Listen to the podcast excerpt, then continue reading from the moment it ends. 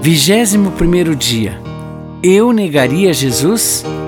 O registro de Lucas, capítulo 22, a partir do verso 54, registra: Eles prenderam Jesus e o levaram até a casa do grande sacerdote, e Pedro o seguia de longe.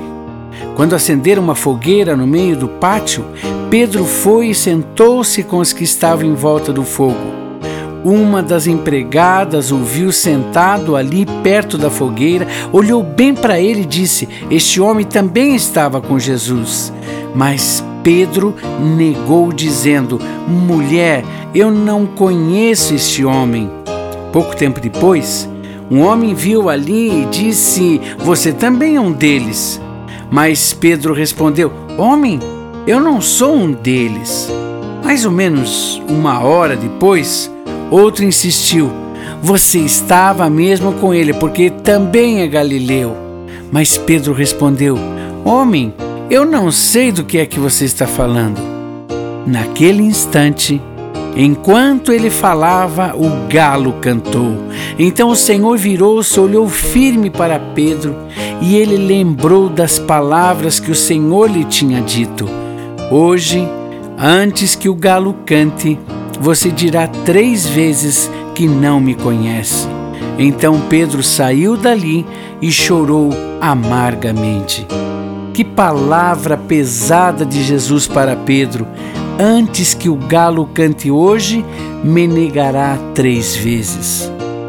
Como reagiríamos se Jesus assim nos conscientizasse? A questão é muito clara.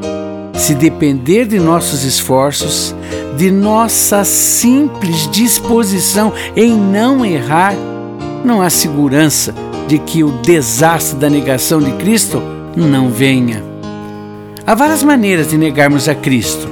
No caso de Pedro, especificamente, ele o fez afirmando não conhecê-lo no momento em que foi questionado.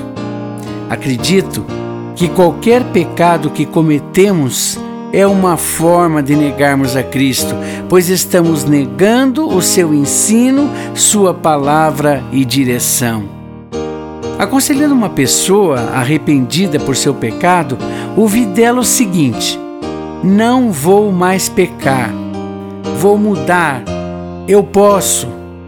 Imediatamente eu contestei: se Cristo não for sua suficiência, certamente seu propósito será em vão.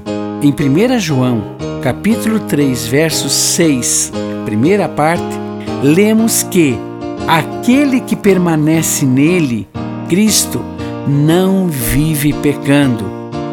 O segredo da vida vitoriosa diante do próprio Cristo é simplesmente procurar permanecer nele.